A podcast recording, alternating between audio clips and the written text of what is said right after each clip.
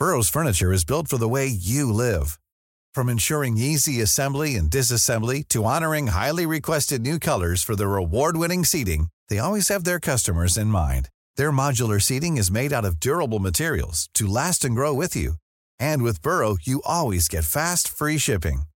Get up to 60% off during Burrow's Memorial Day sale at burrow.com slash ACAST. That's burrow.com slash ACAST. burrow.com slash ACAST. Ahora inicia A la Una con Salvador García Soto. A la Una. Donde la información fluye, el análisis se explica y la radio te acompaña. A la Una con Salvador García Soto. A la Una. Comenzamos. Ojalá te animes, Samuel. Porque sabes que estamos contigo, Samuel, y que cuentas con todas y todos nosotros para cambiar a México. No, yo no creo que sea ningún amago. Él está en su derecho de, de hacer esta impugnación. Vamos a ver si ya en esta semana hay un contacto y sobre todo conocer qué quiere hacer, porque lo que ayer dejó claro es que sigue en Moreno. Yo no estoy de acuerdo, desde el principio lo he sostenido, en la creación de estas guardias civiles. Me voy a calmar y apóyame grabando esto porque esto es un acto de discriminación de la Cineteca Nacional.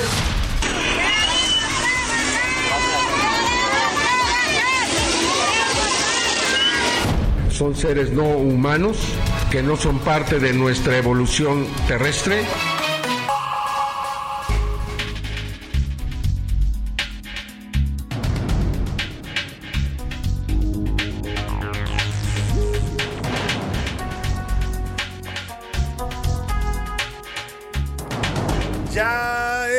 La una de la tarde en punto en el centro de la República y los saludamos con mucho gusto. Estamos comenzando a esta hora del mediodía a la una este espacio informativo que hacemos para usted todos los días a esta misma hora del día cuando el reloj marca la una de la tarde ya con dos minutos. Estamos aquí en estos micrófonos del Heraldo Radio 98.5 de su FM, nuestra frecuencia central y desde aquí estamos listos, preparados y con muy buen ánimo para informarle, para entretenerle y también también para acompañarle y ser parte de su día en este momento del día. En este miércoles 13 de septiembre del año 2023, 24 grados centígrados la temperatura. Nos da mucho gusto saludarle a la mitad de esta semana y en la víspera ya de las fiestas, de las festividades patrias. Vamos a celebrar 200, ¿cuántos años dijimos? 213 años de independencia en nuestro país y lo haremos pues como sabemos los mexicanos, ¿no? Es una fecha que nos llena siempre de orgullo de, de, de ser mexicanos y hay que hay que gritar la noche del 15 de septiembre para celebrar con, con todas sus problemáticas, con todas sus eh, dificultades. Este es un gran país, es nuestro país y hay que celebrarlo y homenajearlo en estas fiestas patrias. Vamos a estar teniéndole la mejor información como siempre, lo más importante, solo lo más importante del panorama informativo, se lo voy a tener aquí en A la Una con todo este equipo de profesionales de la información, el periodismo y la producción radiofónica que me acompañan. Vamos a tener lo más relevante de lo que está ocurriendo en México en la ciudad y en el mundo. Hoy la música está dedicada a un producto que yo no sé si a usted le guste o no le guste, pero es delicioso. Se llama el chocolate. Es un producto que México le regaló al mundo. Se bebía ya el chocolate en forma de las hojas, las granos, perdóneme, del cacao, de los granos del cacao desde las épocas prehispánicas. Los olmecas comenzaron este cultivo del, comenzaron este cultivo de del, de las, del cacao y a partir de eso que generaron bebidas que ya ellos tomaban. Después vinieron los europeos y lo mezclaron con azúcar y convirtieron esto en el producto que hoy se consume en todo el mundo. La fecha se instituyó en Francia en 1995. Lo hicieron como un homenaje al escritor británico Roald Dahl, autor de la historia de Charlie y la fábrica de chocolate. Y bueno, también coincide la fecha con el natalicio de Milton Snavely Hershey, fundador de la famosa compañía de chocolates estadounidense. Así es que hoy escucharemos, hoy escucharemos canciones que hablan del chocolate, este sabor tan delicioso. Algunos lo consideran incluso afrodisíaco, ¿no? Algunos les dan poderes afrodisíacos, otros creen que ayuda a levantar el ánimo, que da energía. En fin, como a usted le gusta el chocolate en sus diversas presentaciones, sólido, líquido, frío, caliente, siempre es una delicia probar este producto de la naturaleza que se fabrica a partir del cacao. Todas las canciones y la música hoy estarán dedicadas al chocolate. Y vámonos, vámonos directo, si le parece, al resumen de la información que le voy a tener en este mediodía. A la una, con Salvador García Soto. Y en libertad, tema coronel, esposa del narcotraficante mexicano Joaquín El Chapo Guzmán, acaba de salir de la cárcel en Long Beach, en Los Ángeles, California, después de cumplir dos años y siete meses de prisión. Todavía le restan cuatro años de libertad supervisada, parte de los acuerdos que hizo esta mujer del narcotráfico en México con la justicia estadounidense. Le voy a tener todo el reporte. En memoria, el presidente López Obrador encabeza en estos momentos el acto con motivo del 176 aniversario de la gesta heroica de los niños héroes de Chapultepec. Llamó atención en este evento que no invitó a nadie del Poder Judicial. Vamos a platicar en esta cabina. Viene a visitarnos hoy el senador Dante Delgado. Es fundador y líder del partido Movimiento Ciudadano, un partido que está en estos momentos todavía por definir su candidatura presidencial y que se ha convertido en una especie de partido bisagra. No va con el frente opositor, pero tampoco va con Morena. Quieren ir solos a la campaña de 2024 y no se sabe todavía quién va a ser su candidato. Se maneja el nombre de Marcelo Ebrar y también del gobernador Samuel García, que ayer lo destaparon allá en su tierra, Nuevo León. Nuevamente otro nuevo destape, ha tenido ya varios, así es que vamos a conversar con Dante Delgado para ver qué va a pasar con MC, el llamado Partido Naranja.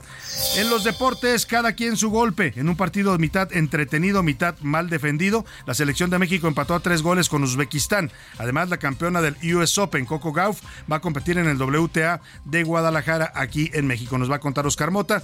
Y en el entretenimiento, Anaí Arriaga nos va a hablar de los MTV Music Awards que se llevaron a cabo ayer por la noche noche, ya sabe, moda, eh, pues todo lo que se mueve en torno, las, mm, los, las figuras del espectáculo, Shakira, Peso Pluma fueron algunos de los que más llamaron la atención. Vamos a estar hablando de esta premiación de la música popular juvenil allá en los Estados Unidos. Vámonos, si le parece directo, a la información que usted tiene que conocer sí o sí el día de hoy.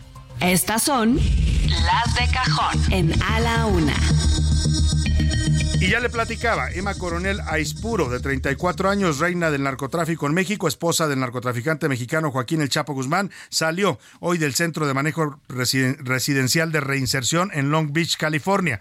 Esto porque cumplió ya dos años y siete meses de haber estado en la prisión después de los cargos de narcotráfico por drogas y lavado de dinero relacionados con actividades de su esposo, quien fuera su esposo Joaquín El Chapo Guzmán, como parte de un acuerdo de culpabilidad. Después de admitir que había actuado como mensajera entre El Chapo y otros integrantes del cártel de Sinaloa, mientras este estaba preso en el penal del Altiplano. Eh, Emma Coronel queda libre en libertad condicionada, por lo que tendrá pues eh, una supervisión directa ante las autoridades. Vamos hasta los Estados Unidos con Eduardo Campos, periodista independiente, que nos informa de esta liberación, que por supuesto es noticia en estos momentos allá en el territorio de la Unión Americana y también en México. Lalo, me da gusto saludarte allá en los Estados Unidos. Muy buenas tardes. Salvador, ¿cómo estás? Buena tarde, te saludo.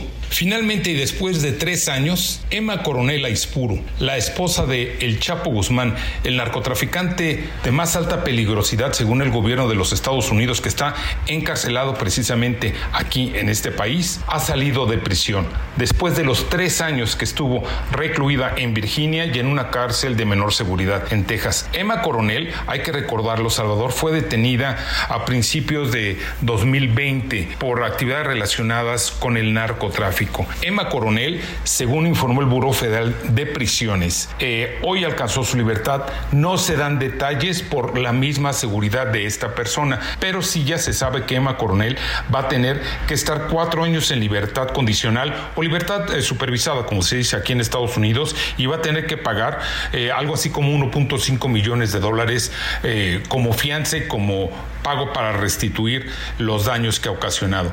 Emma Coronel dice que se va a eh, dedicar ya al cuidado de sus dos hijas y tiene prohibido por la autoridad estadounidense salir del país y también tener contacto con alguna persona que esté relacionada con el narcotráfico o alguna actividad delictiva. Pero te confirmo, Salvador, Emma Coronel ya está en libertad. Hasta aquí mi comentario. Buena tarde. Bueno, pues ahí está, ahí está la liberación. Muchas gracias, Eduardo Campos. Vamos a estar pendientes. Sigue en libertad eh, condicionada, digamos, la señora Emma Coronel va a tener que estarse reportando con las autoridades de los Estados Unidos por lo menos cinco años más. Ese es el trato que obtuvo con la justicia estadounidense, a cambio seguramente de información que proporcionó sobre las actividades, más bien los contactos de su esposo Joaquín El Chapo Guzmán, que está preso allá en los Estados Unidos. Oiga, y vamos acá a México porque se llevó a cabo la ceremonia de los niños héroes. Hoy es el Día de los Niños Héroes. ¿Se acuerda usted cuando estaba en la primaria que conmemorábamos a los niños héroes?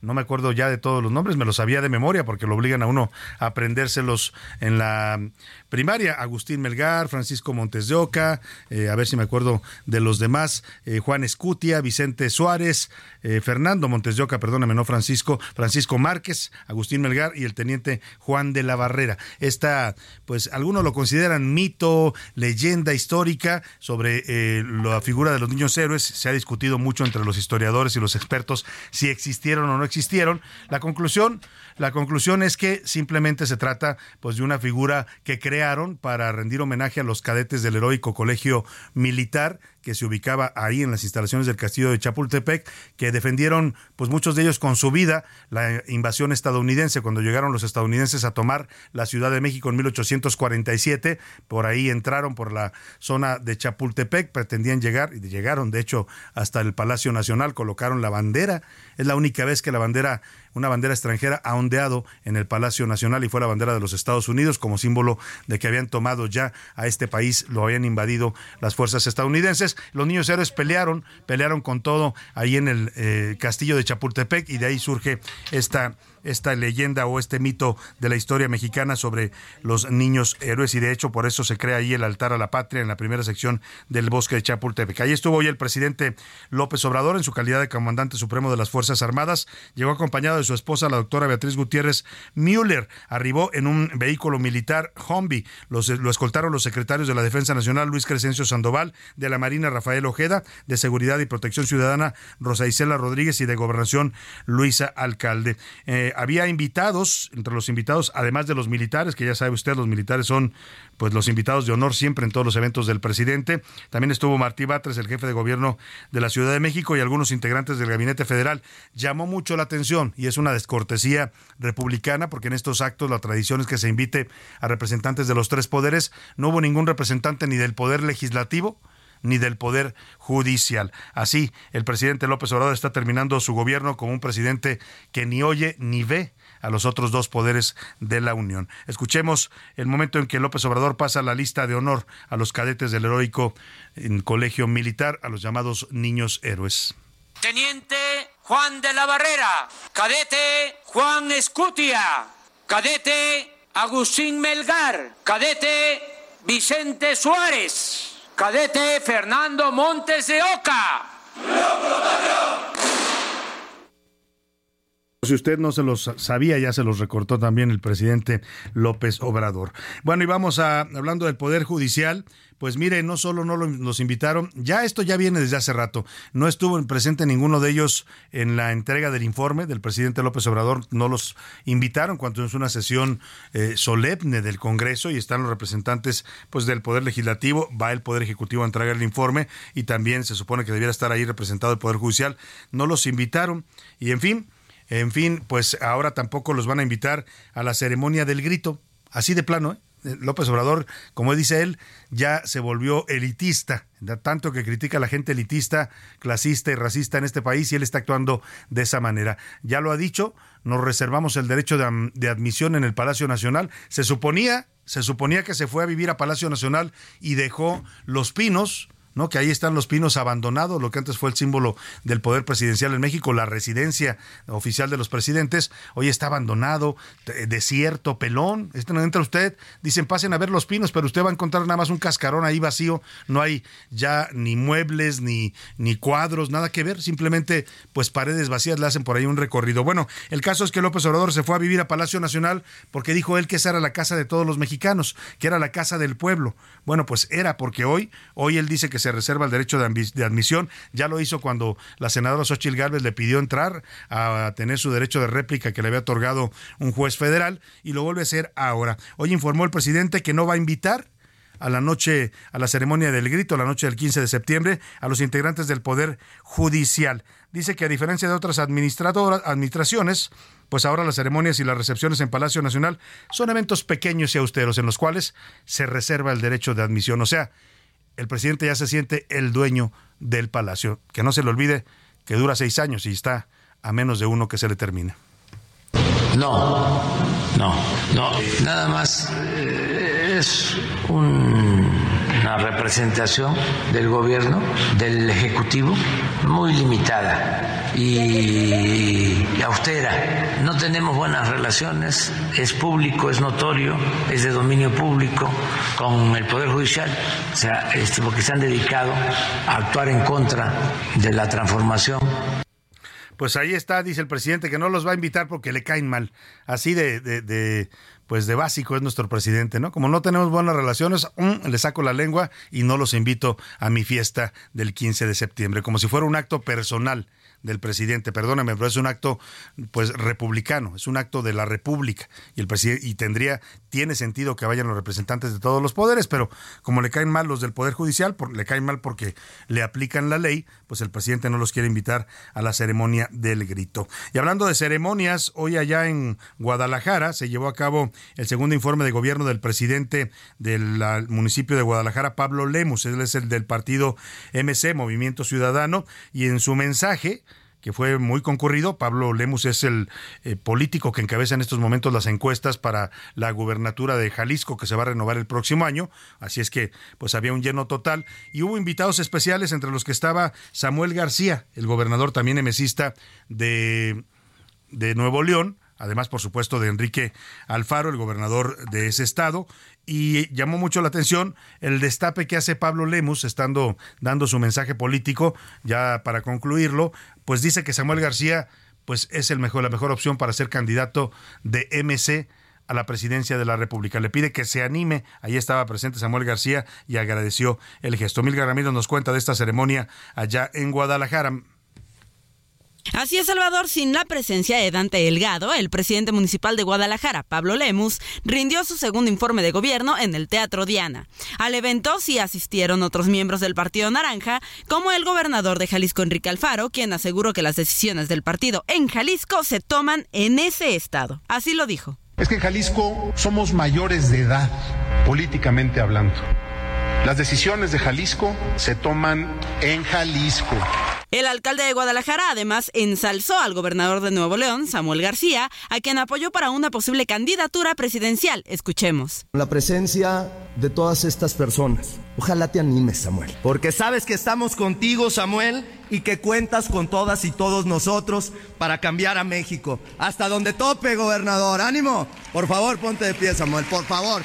Ánimo. En su discurso, Lemus aprovechó para destaparse en la competencia por la gubernatura de Jalisco en 2024. Así lo dijo. Quiero pedirles su respaldo para construir un proyecto social y colectivo en el que me ayuden a ser el próximo gobernador de Jalisco. Y hasta aquí la información, Salvador. Bueno, pues ahí está lo que sucedió en Guadalajara hoy en el informe del alcalde Pablo Lemus, este doble destape, ¿no? Diría yo doble destape. Ya son, son tiempos de destapes, todo el mundo se destapa. ¿Usted se piensa destapar en algún momento? Bueno, porque todos andan destapando para distintos cargos. Ahí se destapó Pablo Lemus, que dijo yo estoy puesto para la gubernatura de Jalisco. Y de pasada, pues le dio su destapadita también a Samuel García. Deberemos hacer un tratado sobre el verbo destapar en la política mexicana, que es todo un, todo un deporte, ¿no? Los destapes, la verdad es que les gusta mucho. Y es una herencia también de la época prista. hoy que dicen que los tiempos son distintos, que cambiaron, pues seguimos en la misma lógica y en la misma cultura política de hace muchos años. Oiga, y hablando de otro tema, y un tema de la mayor relevancia, esto de los destapes y los candidatos, pues no deja de ser grilla, ¿no? No deja de ser futurismo político, pues, pero lo que sí es realidad es el problema de la educación en México. Y en Tamaulipas, si de por sí ya eh, los niños traen problemas de rezago educativo, usted sabe que la pandemia dejó toda una generación de niños mexicanos pues eh, afectados, ¿no? Porque perdieron eh, pues aprendizaje académico, perdieron eh, habilidades de socialización por todo el tiempo que estuvieron casi dos años, año y medio tomando clases a distancia. Bueno, pues para colmo, ahora en Tamaulipas sigue el paro de labores. Maestros de 43 municipios del estado de Tamaulipas se encuentran en estos momentos. La imagen es impresionante, se la voy a compartir en mis redes sociales en arroba S García Soto para que usted vea la dimensión de este plantón, un megaplantón,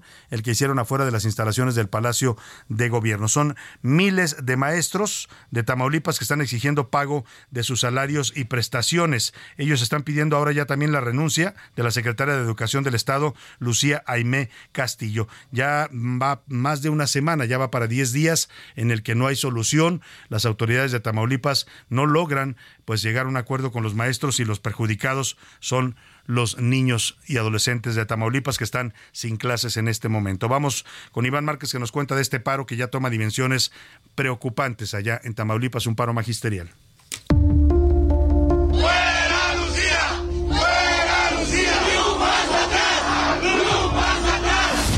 Una semana y contando del paro de más de 60 mil maestros de Tamaulipas, que ha provocado que no haya clases en escuelas públicas.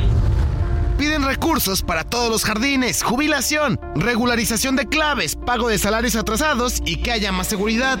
Además, urgen la destitución de Lucía Aimé Castillo como secretaria de Educación, así como otros funcionarios de esa dependencia, a quienes acusan de abuso de poder y maltrato al gremio.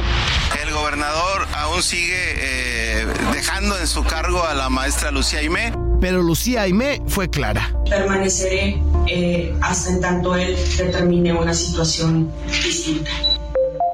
Pero en entrevista con el Heraldo Radio, Arnulfo Rodríguez Treviño, dirigente de la sección 30 de la CENTE, habló sobre estas exigencias. Fuimos totalmente, vilmente ignorados. 19 mil maestros, infracción, estaban cobrando un techo financiero eh, erróneo. Nos quitaron muchas plazas a, los verdaderos normalistas, a, la formación de docentes. Nos faltan el respeto a las autoridades sindicales. Aquí no se trata de quién manda, pero tienen, tienen que respetar la, la proceder de los maestros. Por su parte, el gobernador de la entidad, Américo Villarreal, acudió al plantón que llevaron a cabo afuera de la Casa de Gobierno en Reynosa. Declaró que este problema ya es con tintes políticos y pidió que regresen a las aulas, aunque esto fue rechazado. Que podamos retornar a las aulas, que podamos tener nuevamente clases, mientras que estamos teniendo Las pláticas continúan, pero las soluciones no han llegado. Así, los conflictos de maestros y gobierno, un problema interminable que perjudica en el fondo del asunto a los menores estudiantes. Para la una con Salvador García Soto, Iván Márquez.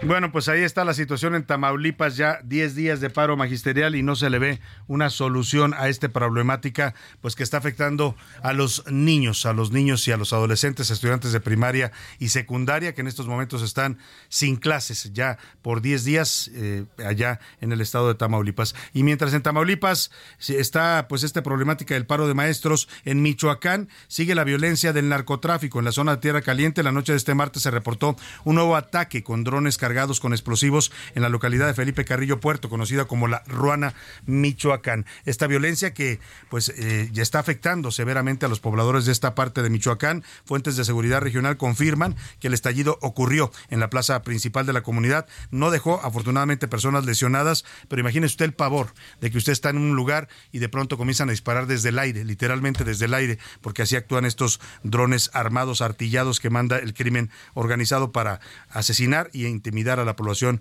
en Michoacán. Vamos contigo, Sergio Cortés, te saludo allá en Michoacán. Cuéntame qué está pasando con esta violencia en la Tierra Caliente. Buenas tardes.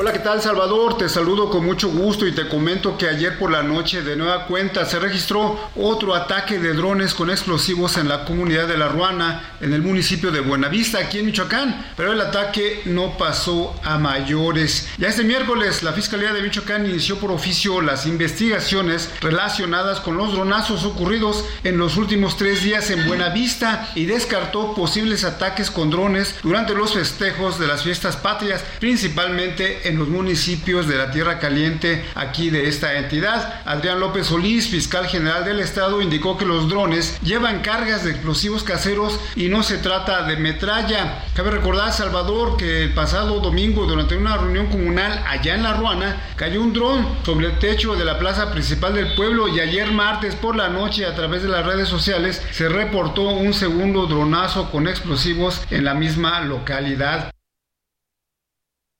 Ahí está, muchas gracias Sergio Cortés allá en Michoacán, así la violencia en Michoacán. Vamos a ir a la pausa, pero ya está llegando a la cabina y al regreso voy a conversar con él, Dante Delgado, el senador de la República, líder y fundador del Partido Movimiento Ciudadano. Vámonos con la música del chocolate, Día Internacional del Chocolate, y esto se llama, pues así, Chocolate, la cantan Jesse y Joy, una canción de 2009. Regresamos.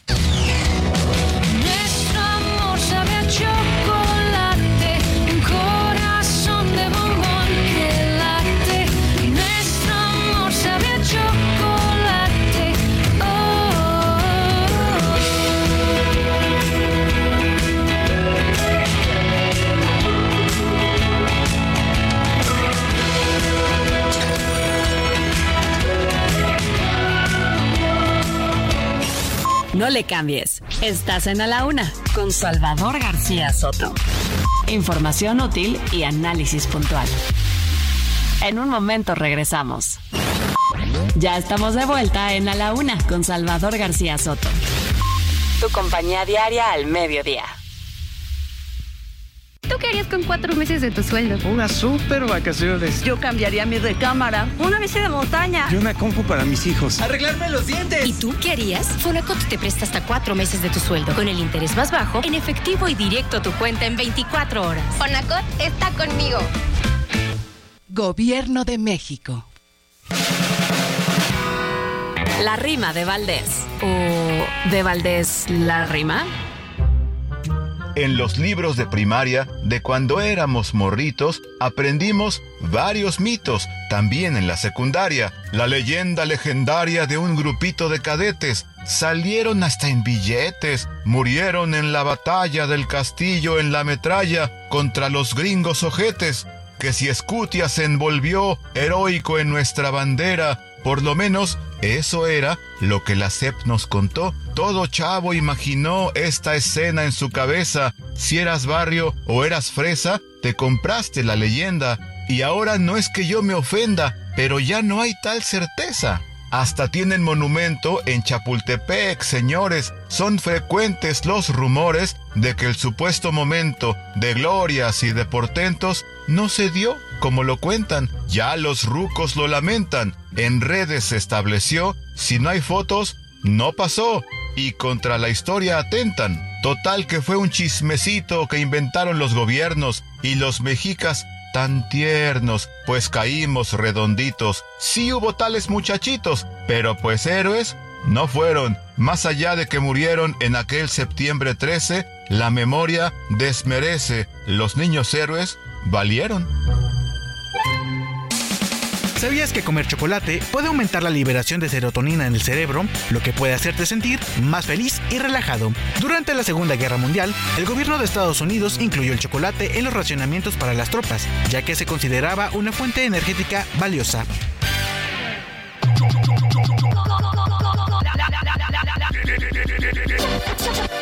Chocolate.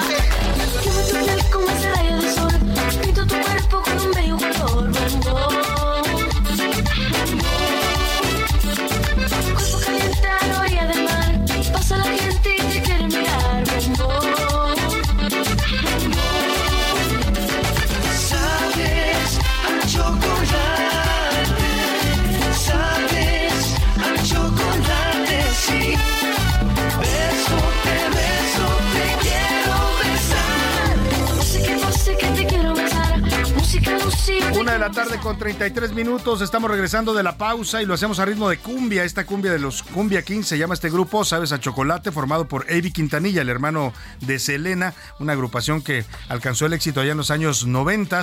Y bueno, pues esto que habla de esto que estamos conmemorando el día de hoy, este producto tan delicioso, eh, que además es originario de nuestro país, el chocolate, se lo regalamos al mundo y hoy es toda una industria a nivel internacional. México tiene también una gran industria chocolatera de las mejores del mundo. Seguimos, seguimos con más para usted aquí en A la Una y en un momento más iniciamos ya la conversación con Dante Delgado, líder de Movimiento Ciudadano.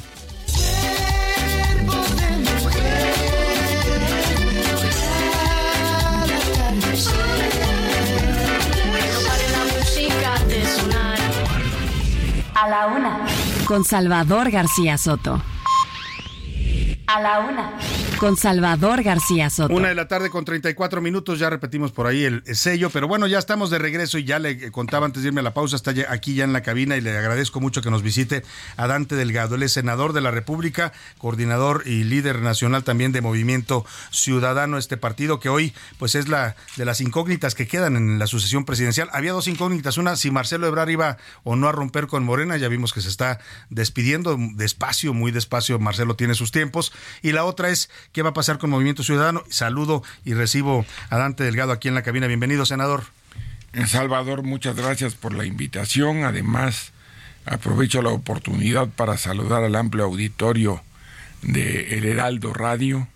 Lo felicito a usted por su profesionalismo y adicionalmente para mí es un honor estar en este ejercicio de comunicación eh, que ha generado una verdadera transformación en la forma en que los jóvenes, las mujeres y los hombres de todas las regiones del país tienen acceso a diferentes tipos de información y en este caso eh, lo que está eh, a partir del jueves de la semana pasada vigente es el inicio del proceso electoral que permitirá la renovación de la titularidad en el Ejecutivo Federal y en los integrantes del Congreso de la Unión, tanto Cámara de Diputados, Cámara de Senadores y las mayores elecciones concurrentes, es decir, las elecciones de las regiones eh, eh, en la vida democrática de México les han llamado las mega elecciones por lo, todos los cargos que van a estar en juego, el número de casillas que se van a instalar, el número de mexicanos que van a poder votar, que es histórico, casi 100 millones de mexicanos en el padrón electoral. Pero yo le quiero preguntar en esta, decía yo, entre las incógnitas que quedan en esta sucesión es Movimiento Ciudadano. Usted, usted ha dicho que Movimiento Ciudadano va a definir en su momento, en los tiempos del partido, quién va a ser su candidato presidencial. Y bueno, eh, afuera muchos se preguntan por los nombres que están circulando. Yo le quiero preguntar en este momento, usted ha manejado ya varios nombres. Eh, ha hablado del gobernador Samuel García como una de las fuertes opciones, el gobernador de Nuevo León, Samuel García. Ha hablado también de el joven diputado Jorge Álvarez Maínez, un político interesante también eh, como propuesta. Y la incógnita es, eh, con Marcelo Ebrard, ¿qué pasa? ¿Hay diálogo con Marcelo Ebrard por parte de Movimiento Ciudadano o no, no hay esa posibilidad? Bueno, en primer lugar quiero significar que Movimiento Ciudadano es la única organización electoral en México que está cumpliendo con lo establecido en la Constitución y en la legislación electoral. Para que el amplio auditorio lo entienda, el proceso electoral 2023-2024, que habrá de concluir con la elección del próximo el domingo 2 de junio de 2024 inició apenas el jueves de la semana pasada. Claro, todos los demás están adelantados, ¿no? Están violando los tiempos. Eh, eh, están violando los tiempos y eso no podría tener consecuencias si no fuera porque la propia ley vigente establece que todos los que sean aspirantes o precandidatos y que hayan manejado anticipadamente actos de campaña la ley señala que su sanción es la pérdida del registro. En tales condiciones, la única candidatura que podrá emerger de manera legal será la de Movimiento Ciudadano. Para dar respuesta puntual a su pregunta, le quiero informar que Movimiento Ciudadano, al amparo del calendario que establece la ley, eh, tiene programado realizar el día 29 del mes de septiembre una reunión de la Coordinadora Ciudadana Nacional, que es el órgano de decisión política facultado para aprobar la convocatoria a la que se tendrán que sujetar las candidaturas a la presidencia de la República y a senadoras y senadores y diputados y diputados al Congreso de la Unión. Y eh, también, como lo dice la ley, tendremos que notificarle en octubre al, INE eh, el mecanismo y procedimiento que vamos a utilizar. Y como lo señala también la ley, el tercer, eh, la tercera semana de noviembre iniciarán las precampañas y la tercera semana de noviembre es el 20 de noviembre. Y eh, la ley también establece que habrá precampañas que duran 60 días, de tal suerte que Movimiento Ciudadano va a cumplir escrupulosamente con la legalidad. Y aquí lo quiero subrayar, si me lo permite, Salvador.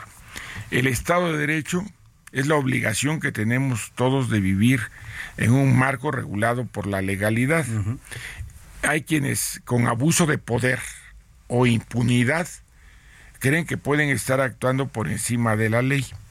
Y uno de los grandes eh, pasivos que tiene el pueblo de México es eh, el que haya justicia, el que se les garantice además la seguridad pública. Todas esas causas del pueblo de México son abanderadas por Movimiento Ciudadano y queremos acreditar con nuestros hechos la congruencia de decir y hacer.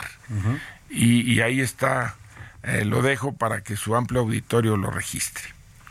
Eh, en base a las preguntas, nosotros tenemos candidaturas eh, altamente competitivas para estar en posibilidades de ser la opción que está esperando el pueblo de México para mejorar sus posibilidades de generación de ingreso digno con empleos para las nuevas generaciones y oportunidades eh, que se den aprovechando la innovación tecnológica para una comunicación mucho más dinámica en un periodo mucho más breve. Por eso si usted ve las candidaturas de Movimiento Ciudadano, sin estar presentes en el impronto colectivo, es decir, sin estar en pre-campaña, eh, tienen un alto nivel de aceptación eh, en ese sentido, nosotros vamos a tener candidatura competitiva para ganar la presidencia de la República, y lo quiero subrayar, para ganar la presidencia de la República, no para competir para ganar la presidencia. ¿Y puede Movimiento Ciudadano ganarla solo? Le pregunto porque se ha discutido mucho y, tuvo usted incluso un movimiento interno con, Enrique Alfaro en Jalisco cuestionando que MC vaya solo a la presidencia y no sea parte de una alianza opositora. Usted ya ha dado sus razones por las cuales no quiere, no quiere ir con el PRI ni con el Titanic, dice, de la alianza, pero ¿puede ganar MC solo la presidencia de la República? ¿Está en esas condiciones? Claro, porque cuando abandera las causas de la sociedad, cuando el pueblo se pronuncia.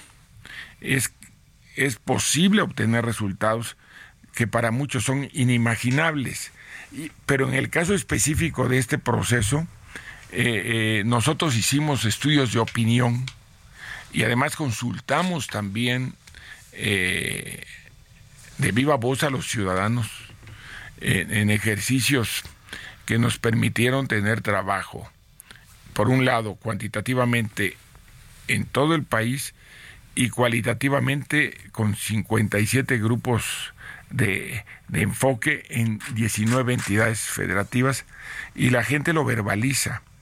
Eh, quieren tener un ejercicio eh, disruptivo, moderno, cercano a las nuevas generaciones, innovador, que permita darle salida a los temas en los cuales los partidos tradicionales ya le fallaron al país, así lo verbalizan, y frente a, un gobierno que saben que tiene muchas ausencias, muchas grietas, y, en ese sentido es en el que vamos a transitar nosotros. Cuando lo escucho hablar de, ya no es la primera vez que lo dice, de candidaturas disruptivas, pienso en Samuel García, que lo fue en su momento como candidato en Nuevo León, o en Álvarez Maínez, que es un político que muchos mexicanos no conocen, pero es un, hombre inteligente, pero no me encaja en ese perfil Marcelo Ebrard, es un político ya muy conocido. Bueno, es que eh, Marcelo Ebrard hay que respetar las decisiones que está tomando al interior de la organización en la que ha estado participando. Eh, nosotros no podemos. Él ha dicho que eh, usted es una de sus opciones, que MS es una de sus opciones, lo ha declarado en entrevistas. Bueno, la verdad yo no lo he oído, pero no tengo por qué dudar de su palabra. Se lo dijo lo cierto a Carmen Aristella hace unos días. Lo cierto es que eh, el, ejercicio de movimiento ciudadano es el único ejercicio que está abierto a toda la sociedad en su conjunto. Es decir, eh, Movimiento Ciudadano tiene normas que permiten que al menos el 50% de las candidaturas provengan de la sociedad civil, es decir, del pueblo, sin que tengan afiliación ni militancia. ¿Qué quiere decir esto? Que personas que se hayan distinguido en diferentes quehaceres, entre otros la propia comunicación, porque para ganar un ejercicio como el que estamos hablando se requiere ser conocido. Es más, para eso son las precampañas y las campañas, para que el grueso de la sociedad se entere. Eh, también, entre paréntesis, es importante compartírselo al auditorio, solo el 34% de la población tiene conocimiento que en junio del próximo año hay elecciones. 34%. Solamente. En las partes donde hay mayor información es en la zona metropolitana de la Ciudad de México y del Estado de México.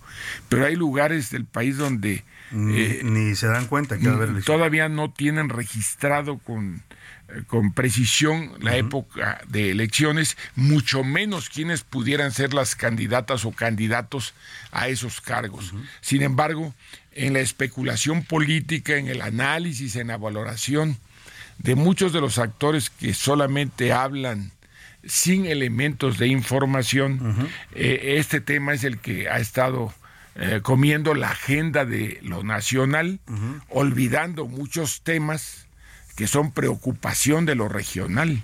Claro. Sí, sí, vivimos en un país que, que, ve nada más la parte central, pues, ¿no? O la parte urbana política, pero se olvida de lo que se ve en el resto de la República. A ver, para cerrar el tema, Marcelo, yo le quiero preguntar en concreto, ¿ha habido o no ha habido acercamientos, ha habido o no ha habido pláticas a partir de este distanciamiento que él está teniendo con Morena? No, no estamos en un ejercicio de comunicación política por, porque en Movimiento Ciudadano traemos muy avanzada nuestra ruta. Sin embargo, usted, yo y todo el auditorio que nos escucha sabe que Marcelo Ebrard es una persona preparada. Eh, a nivel de jefe de gobierno de la ciudad alcanzó premios de carácter internacional con partidos con las grandes urbes del mundo y adicionalmente eh, para llegar a la titularidad del Poder Ejecutivo se, se requiere de mujeres y hombres que tengan una preparación, no pueden llegar a aprender. En función de eso, eh, nosotros también tenemos ya una candidatura muy competitiva, como es el caso de eh, una posible candidatura muy competitiva, como es el caso de Samuel, García, porque ha demostrado que es un gobernador disruptivo, creativo, de resultados y además siempre eh, haciendo propuestas a favor de la generación de la reactivación económica y pensando siempre en los jóvenes. Pero he escuchado mucho en Nuevo León a gente eh, pensante de allá de los medios, analistas, eh, columnistas que dicen que es muy pronto para que Samuel García deje Nuevo León, que, que, se va a repetir la historia de Jaime Rodríguez el Bronco, que no le fue nada bien con Leonones en su aventura presidencial. ¿Puede pasar eso? Es decir, Samuel tiene dos años gobernando. Sí, es, es abismal la posición entre uno y otro. la visión, el compromiso, la emoción de de Samuel eh, García, pues eh, se acredita en muchos de los ejercicios. Además, eh, quienes hacen análisis a fondo con información verificable, sustentada en análisis serios, advierten que Samuel García tiene una, una gran ventaja en los centennials y millennials. Conecta con ese. Que es el ejercicio de la población que incide de manera muy relevante en la votación. En la votación. Eh, nada más para que el auditorio registre. Eh, 10 millones de jóvenes votarán por primera vez en el país. Cumplen 18 años o más. Aunque también hay estudios que dicen que muchos de estos jóvenes no están interesados en votar. La política no les, no les dice nada. Bueno, precisamente no les ha dicho nada porque no les hablan los que les tienen que hablar. Samuel, ¿Usted cree que Samuel podría ser Hagamos un ejercicio. Claro, como lo es también Mariana Rodríguez, que tiene una aceptación muy alta en Movimiento Ciudadano tenemos que ser muy respetuosos de los tiempos, de las formas legales, pero al propio tiempo tenemos que seguir estimulando la presencia y participación de la juventud. Claro. Mariana sería candidata a senadora, Mariana Fernández, la esposa de Samuel. Bueno, es una posibilidad. Lo que está fuera de duda, eh, que es una de las personas que tiene mayor presencia, en las que Movimiento Ciudadano eh, le está apostando como la generación de jóvenes que habrán de eh, darle servicio a la sociedad en las causas y en las banderas que le sean propias al pueblo, porque no podemos dejar de reconocer que tenemos mucho pueblo, pero ha faltado clase gobernante. Entonces, frente al deterioro de las eh, viejas formas de hacer política, el surgimiento de nuevas generaciones y ese aliento solamente lo está construyendo Movimiento Ciudadano en todo el país. Ahora quiero entender lo que me ha dicho, que Marcelo eh, Ebrar está en stand-by en estos momentos, no está descartado como opción para Movimiento Ciudadano bueno, más que descartado o encartar, usted mismo vio las notas de ayer, ¿Sí? donde dice que va a seguir una serie de procedimientos. Sí, que va a ser su movimiento progresista y va a correr el país. No, no, pero. a que espera la respuesta, sí, de la Comisión de Elecciones. No, yo, eh, es a lo que yo me refiero. Yo he hablado de los procedimientos legales. Entonces, yo creo que, que debe de agotar sus ejercicios y en su momento, pues eh, hacer valoraciones políticas. Ahora, ya me dijo Samuel García por qué puede ser candidato y tiene los, los positivos que usted le ve. Jorge Álvarez Maínez, por ejemplo, tiene esta característica, es joven, pero es mucho menos conocido a nivel nacional. Bueno, pero tiene todo para irrumpir como irrumpió en Chile el presidente Boric. ¿Podría ser el Boric mexicano? Claro, claro, y además son amigos. Ah, es un joven de gran talento y de gran capacidad. Y además, por si hubiera alguna duda, yo siempre lo dije, al final Movimiento Ciudadano participará de manera directa en las elecciones y eh, y ahí está su amigo Dante por si fuera necesario. La última carta es Dante Delgado para la presidencia de la no, no, no es que sea la última carta, es para decirle a todos que Movimiento Ciudadano no se quedará sin candidatura. Eh, eh, perdón la vanidad, pero le puedo decir por el conocimiento, por los resultados que se han dado en acción de gobierno y por el conocimiento de la geografía física y humana del país, eh, estoy preparado para para ser no presidente, sino un buen presidente. Pero yo creo que hay que darle espacios y, apertura a las nuevas generaciones. ¿Más preparadas que las ya virtuales candidatas del Desde luego, desde luego. En, todos los campos que quieran podríamos tener a nivel de, esto un, debate sobre la realidad del país. Pero, pero no se trata de ponderar las cualidades que pueden concurrir en uno producto de tantos años de experiencia y de acción. Se trata de que eh, entendamos que Movimiento Ciudadano debe ser la, eh, la nueva vía, el nuevo vehículo que permita a las nuevas generaciones, frente al deterioro de los partidos que representan el pasado y que ya le fallaron al país, que dé un ejercicio de eh, vigor, de visión de futuro y de grandeza para que las nuevas generaciones arriben al poder público para hacer profundas transformaciones que permitan mm, generar empleos, innovar y utilizar eh, eh, tecnologías que le den oportunidades de que México avance y recupere el espacio que legítimamente le corresponde por nuestras tradiciones, por nuestra historia y por lo que es nuestra cultura. Ahora, la decisión de ir solos eh, pues ha sido discutida internamente, ¿no? provocó algunas eh, reuniones de usted con el grupo de Jalisco de Enrique Alfa, que lidera Enrique Alfaro, y hay esta diferencia, ellos insisten en que van a, tomar decisiones fuera de la dirigencia nacional. ¿Hay división? ¿Está fracturado el Movimiento Ciudadano? No, mire usted, el, las decisiones políticas de Movimiento Ciudadano se toman de acuerdo en sus estatutos. Y así va a ser ahora.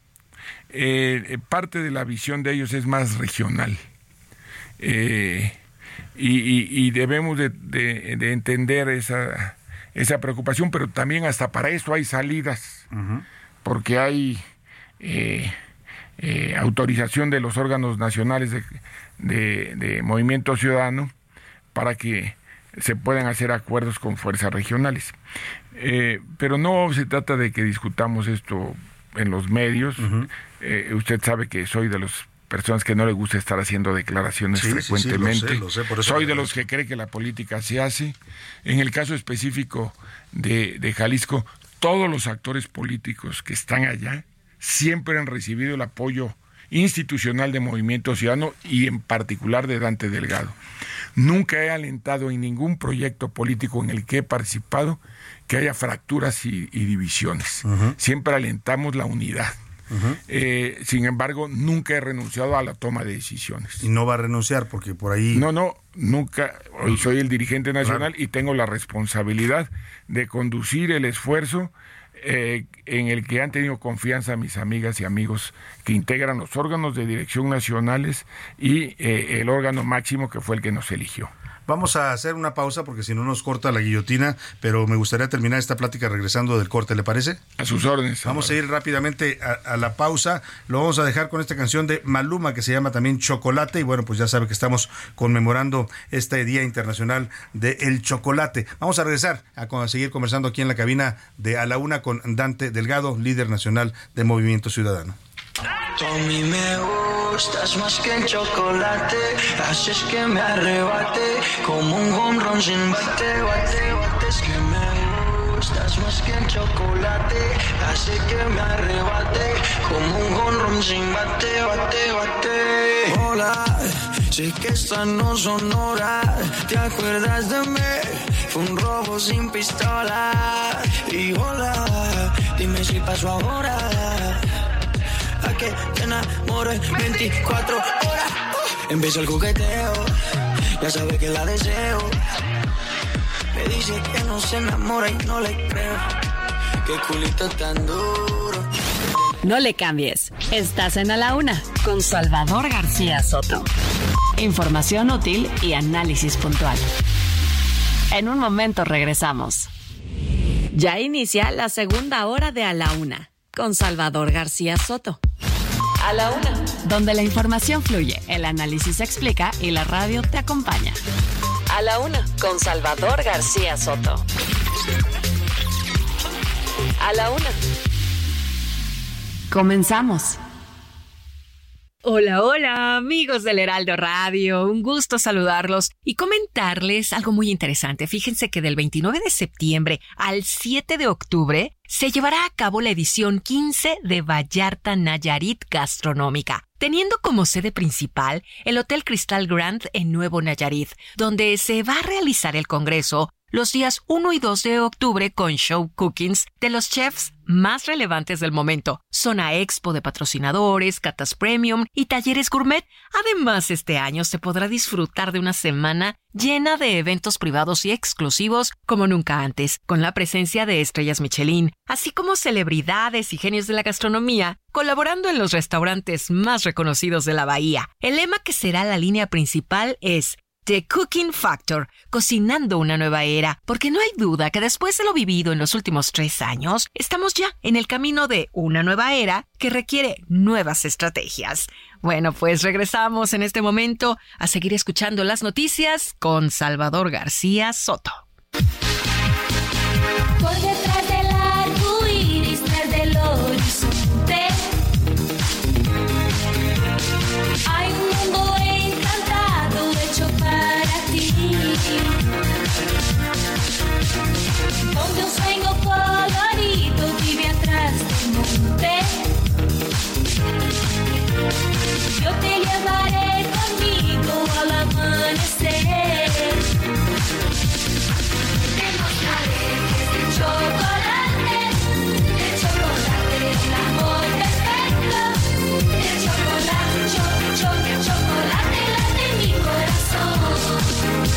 Ya son las 2 de la tarde en punto en el centro de la República y es un gusto saludarlo. A esta hora del mediodía estamos comenzando ya la segunda hora de a la una y también, también ya la tarde de este martes perdóneme, este miércoles 14 de septiembre. Estamos regresando de la pausa, perdóneme, miércoles 13, miércoles 13 de septiembre. Ando un poco perdido en las fechas, le pido una disculpa, pero estamos regresando con esta canción de esta cantante brasileña llamada María da Gracia Susha Menegel. Usted la conoce mejor como Susha, fue una presentadora de televisión, actriz, modelo brasileña. Allá por los años 90 fue una ídolo de los eh, niños y bueno, pues canta esto que se llama Es de Chocolate. Tenemos mucho más para informarle y compartirle en esta segunda hora de A la Una. Le agradezco que continúe con nosotros y nos sintoniza desde que arrancamos este espacio informativo y si recién nos está atrapando ahí en la radio, en su trabajo, en la oficina, en casita donde nos está escuchando, sea usted bienvenido. Esto es A la Una. Yo soy Salvador García Soto y tenemos una hora más de información, historias, noticias y entrevistas para usted aquí en la frecuencia del 98.5 de FM. Continuamos.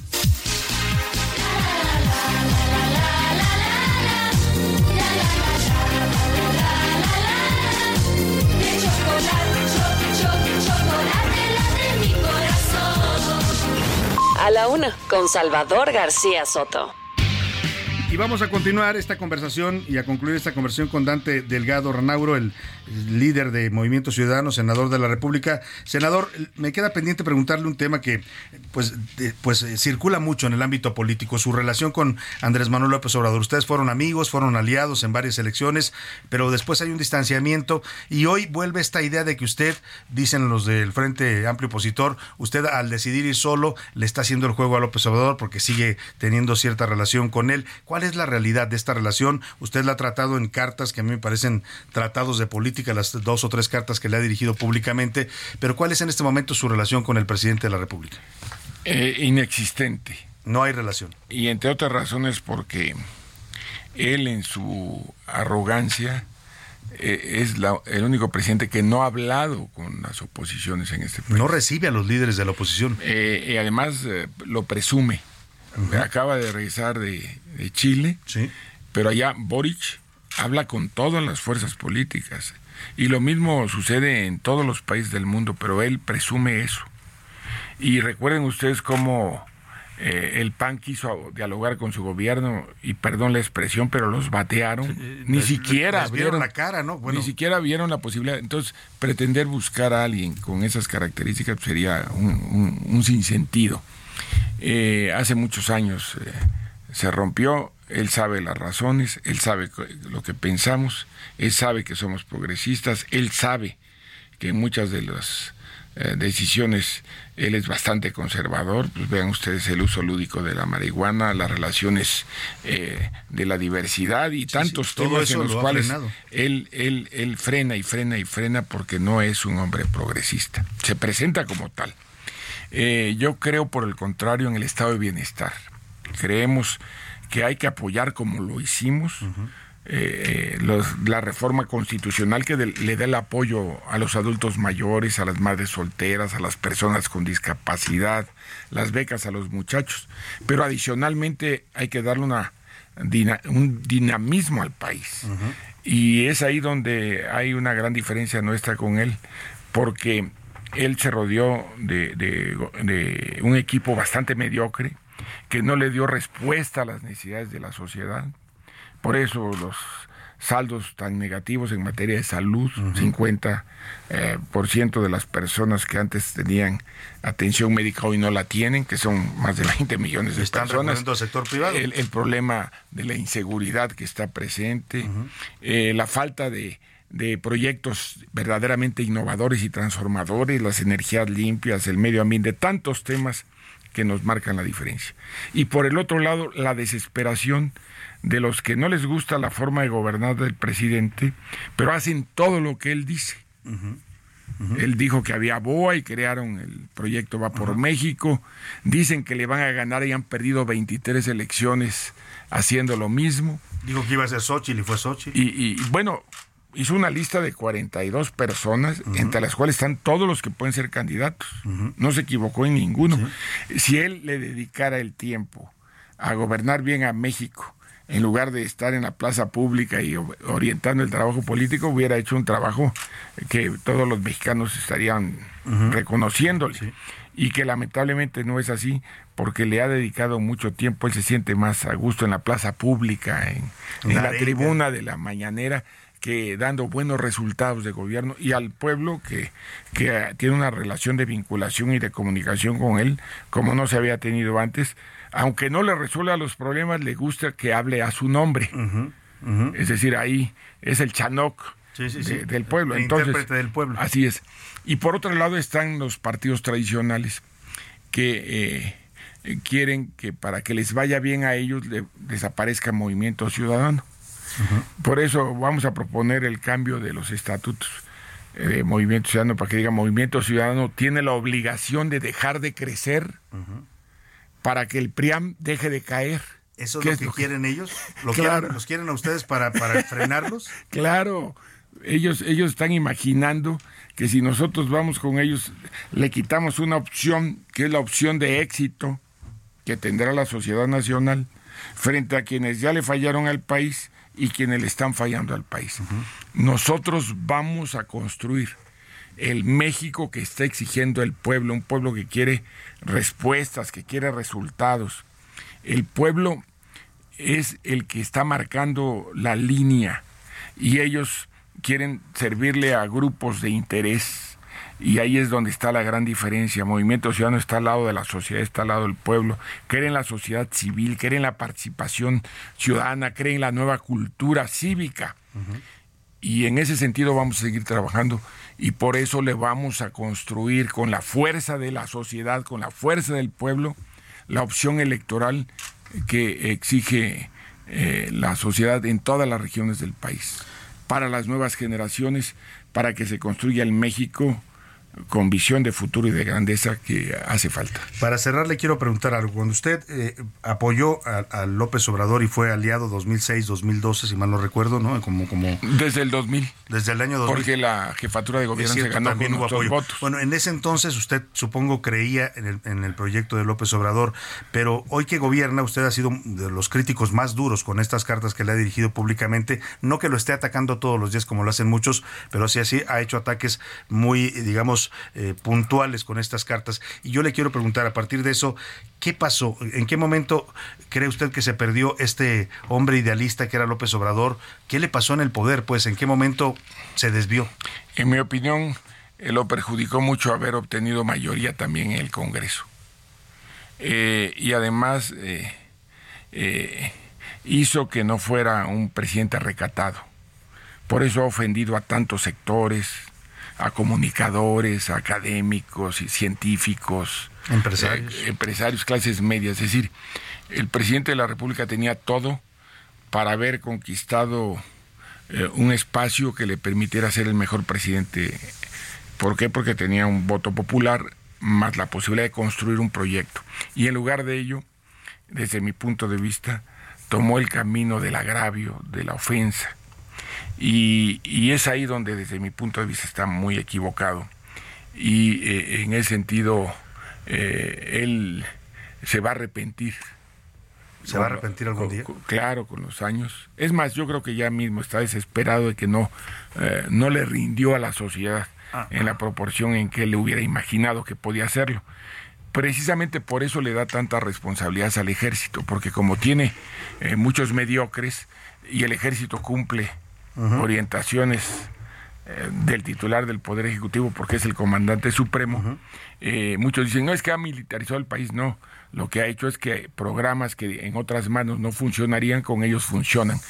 Pero hay sociedad civil preparada, hay nuevas generaciones más preparadas con la innovación que son capaces de hacer que las cosas sucedan con mayor dinamismo, con mayor visión y sobre todo con la seguridad de que van a caminar con paso más firme al éxito, a un futuro que le va a dar oportunidades a las nuevas generaciones. Concluyo con esta pregunta. Estamos llegando al fin del sexenio, estamos ya entrando al último año de gobierno. Usted ha visto muchas sucesiones, como en su experiencia política le ha tocado ver muchos finales de sexenio que en México suelen ser a veces complicados, caóticos. Yo le quiero preguntar cómo está percibiendo, cómo ve este fin de sexenio. Estamos hablando ya de las elecciones de 2024 y lo que le siga antes de la, de la toma de posición de un nuevo, nuevo presidente o presidenta.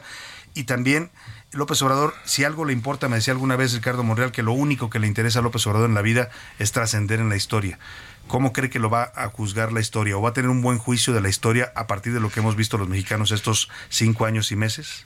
Yo le agradezco mucho que ha hecho usted referencia a las cartas donde le, le hacía eh, respetuosos comentarios para que advirtiera la necesidad de hacer una rectificación en un ejercicio que el tiempo acreditó que no estaba dispuesto a cambiar.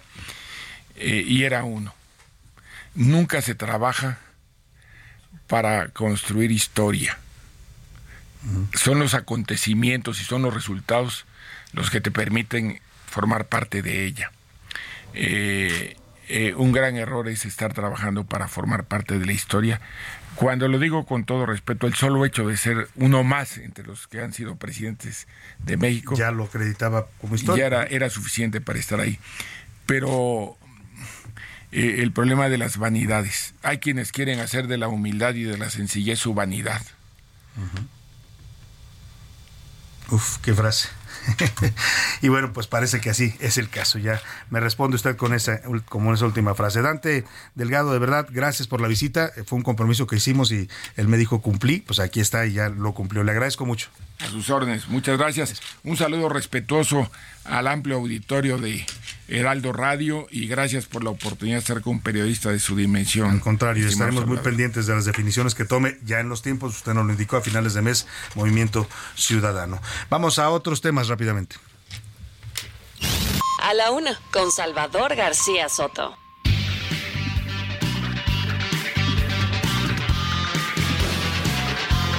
Dos de la tarde, 14 minutos. Vaya plática la que tuvimos con Dante Delgado. Bueno, un hombre sin duda con una eh, enorme experiencia política. Sin duda, los, muchos lo reconocen hoy como de los políticos más completos y más experimentados en México. Y bueno, pues con su partido que ha decidido manejar él de esta manera. Dice que tienen posibilidades de ganar con una opción disruptiva en el 2024, sin duda pueden convertirse en una tercera opción. ¿eh? No está tan equivocado el diagnóstico cuando dice está de un lado Morena, ya sabemos lo que representa, nadie tiene dudas, está del otro lado la alianza del Frente Opositor, que también ya los conocemos, ya nos han gobernado muchos años el PRI y el PAN, y bueno, va a estar en medio esta opción, dependiendo de quién elijan ellos, eh, pues ya nos dio los nombres de los posibles candidatos y bueno, apuestan a hacer una opción, una tercera vía. Esa es básicamente en eso se resume lo que nos decía Dante Delgado para las elecciones de 2024 y como opción para los mexicanos. Oiga, pero vamos a lo que está pasando en el mundo porque han ocurrido tragedias de verdad graves eh, derivados de fenómenos naturales que están afectando a Marruecos y a Libia.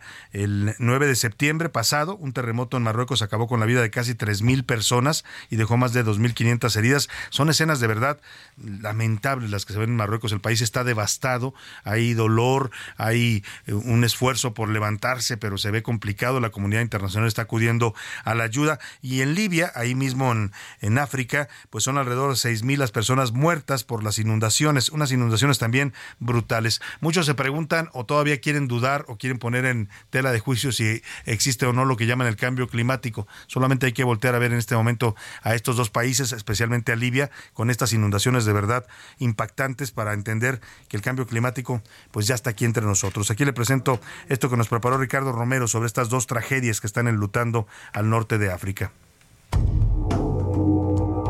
En este momento, el mundo enfrenta dos grandes tragedias. Ambas son producto de fenómenos naturales.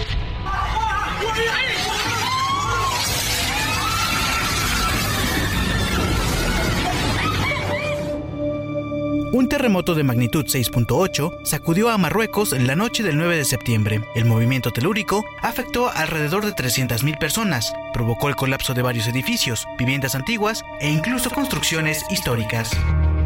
La noche del sismo se estimó, de manera preliminar, que había cerca de 800 personas muertas y más de 600 heridas. Hoy, la cifra oficial asciende a 2.901 fallecidos, a los que se suman 2.562 heridos.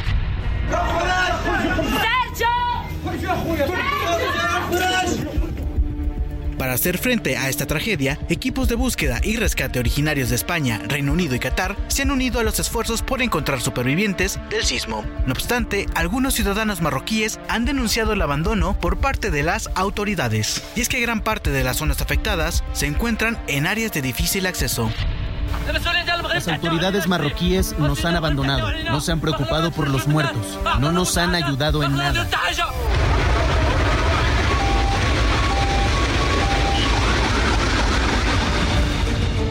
Por otro lado, en el este de Libia, el paso de la tormenta mediterránea Daniel causó devastadoras inundaciones el pasado 11 de septiembre. El fenómeno provocó el desbordamiento del río Wadi Derna, lo que contribuyó a que la ciudad quedara aislada debido a las inundaciones repentinas y la destrucción de la mayoría de los accesos carreteros.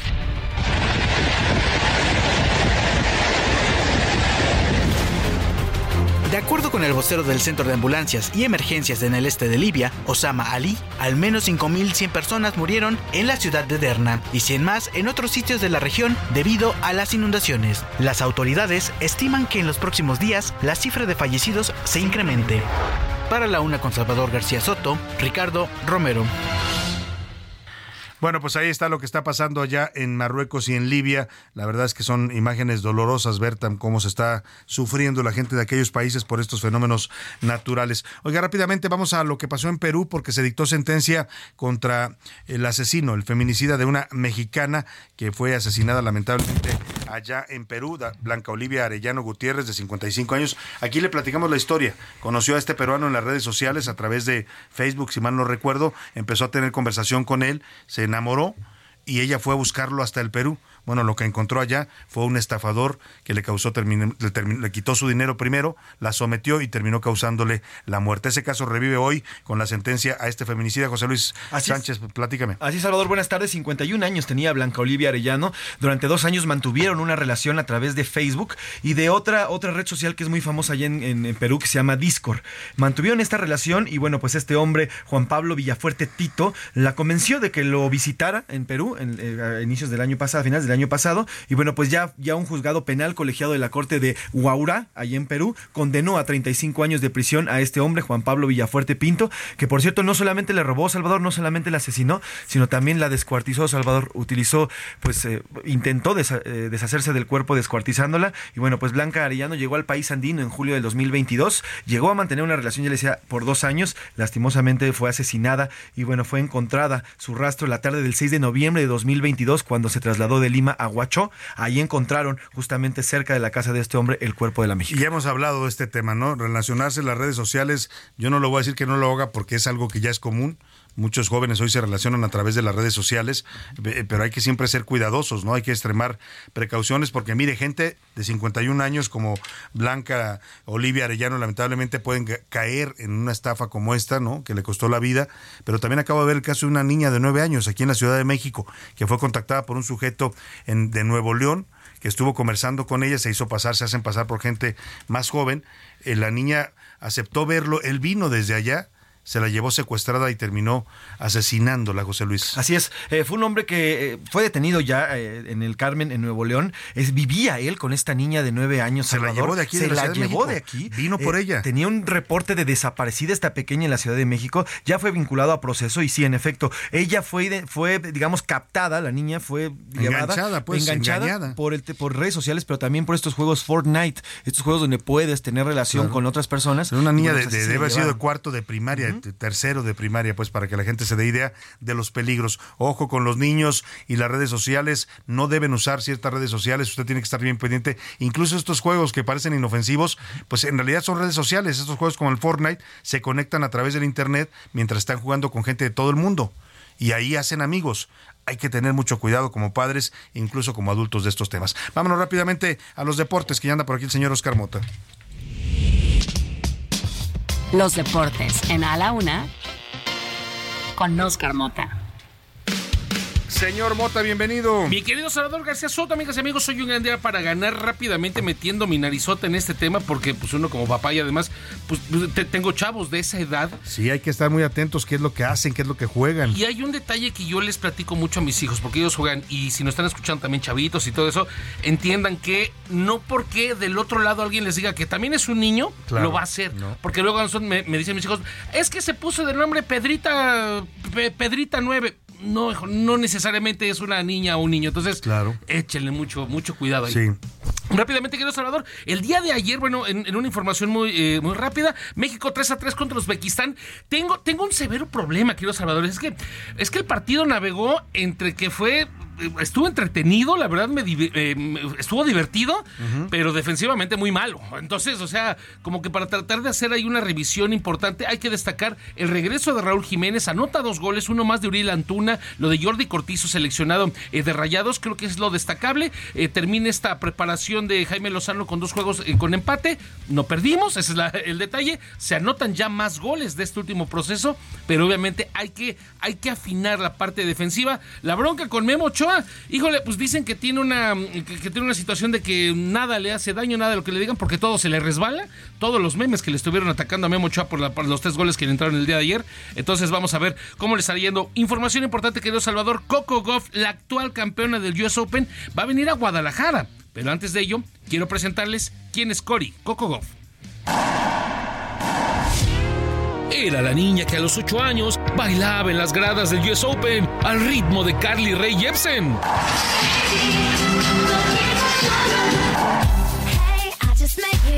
11 años después y a sus 19 de edad, Cory Coco Goff ganó su primer Grand Slam, ese US Open, que corría por sus venas. Coco Goff, hija de un ex basquetbolista universitario y una maestra, juega tenis desde los 6 años, debutó en el profesionalismo a los 14 y es defensora de la justicia social.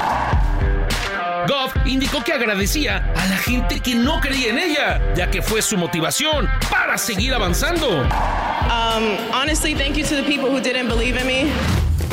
Coco Goff, quien algunos ya la comparan con una joven Serena Williams, a quien por cierto interpretó en un comercial, ha obtenido el Masters 1000 de Cincinnati y el WTA 500 del Mubadala City Open. El legendario Roger Federer y el expresidente de Estados Unidos Barack Obama la felicitaron tras obtener el US Open 2023 para tener siempre presente y en sus propias palabras que los sueños se hacen realidad.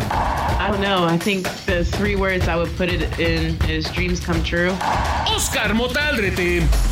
Qué historia, Oscar. Veía que incluso Barack Obama, el expresidente de Estados Unidos, la estaba felicitando en las redes sociales. ¿Tú crees que va a ser la sucesora de las hermanas eh, Williams? Bueno, hay un detalle. Se convierte en la primera ganadora del US Open, menor de 20 años. La última había sido Serena, Serena Williams, Williams. a que por cierto la interpretó en un comercial. Entonces, como que todo por ahí se está juntando con Coco Goff. Pues vaya historia, como dices, muestra que los sueños se cumplen. Vámonos a la pausa con música. Esto se llama Sabor a Chocolate y es el grupo Elefante de México. Tienes unos ojos que me invitan a probarte. Piel de duraznillo, corazón de chocolate. Alma de manzana que me invita al paraíso. Y un par de melones porque Dios así lo quiso. ¿Por qué te fuiste? ¿Cuándo es que volverás? ¿Qué cosa? En un momento regresamos.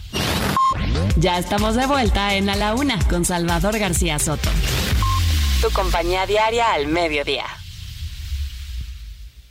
Para mí, darlo todo contra el cáncer Es la esperanza en sus ojos cuando decimos que el tratamiento es gratuito. Es su sonrisa a pesar de los obstáculos. Es ver que todos los días hay una nueva oportunidad para todas. En el gobierno de Nuevo Nuevo León lo damos todo contra el cáncer de mama. Nadie perderá el patrimonio por luchar contra esta enfermedad. Con la cobertura universal le brindamos seguridad y tranquilidad a todas las pacientes. El gobierno del nuevo Nuevo León. De acuerdo con el Servicio de Información Agroalimentaria y Pesquera de la Zagarpa, la producción de cacao en México ha oscilado entre 21 y 30 mil toneladas durante los últimos 10 años. En promedio, la producción nacional de cacao es de 28 mil toneladas por año. Hola, soy Ponichoche y esta va para toda la racía chiquilla.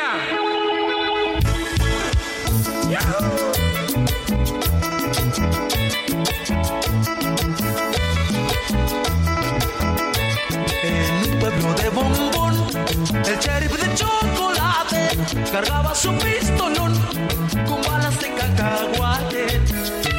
La cárcel donde encerraba a los dulces pandilleros era de ricas galletas con rejas de caramelo. En una fiesta de chicles, el sheriff fue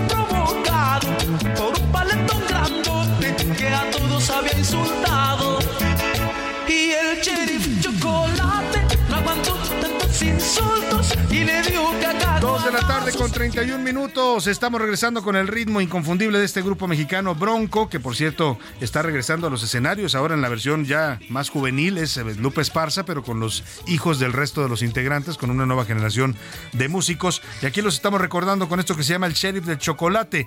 La agrupación originaria de Apodaca, Nuevo León, lanzó este tema en 1992 y cuenta pues la historia fantástica de un sheriff de chocolate, como aquel rey de chocolate de, de Cricri, más o menos así va la canción de Bronco. Estamos conmemorando el Día Internacional del Chocolate, este producto tan delicioso, tan sabroso. A mí me encanta, no sé a usted si le guste o no el chocolate. Hay gente que no le gusta, ¿eh? la verdad es que es un producto que es del gusto de muchas personas, pero sin duda, sin duda es un gran producto que México le dio al mundo y hoy se está conmemorando este Día Internacional y lo homenajeamos con música. Vamos a más temas informativos. El sheriff de chocolate cargaba su pistolón con balas de cacahuate. A la una. Con Salvador García Soto. El ojo público. En A la Una tenemos la visión de los temas que te interesan en voz de personajes de la academia, la política y la sociedad. Hoy escuchamos a Luis Farías Mackey en Buscando Sentido. El ojo público. Salvador, muy buenas tardes. A Jorge Castañeda no le han de contestar el teléfono en las oficinas de Xochitl, así que le mandó decir ayer que se dejara de andar buscando proyectos de nación e hiciera lo que le dice al fin, él ha ganado muchas elecciones. La verdad es que hay una gran confusión sobre lo que es un proyecto de nación.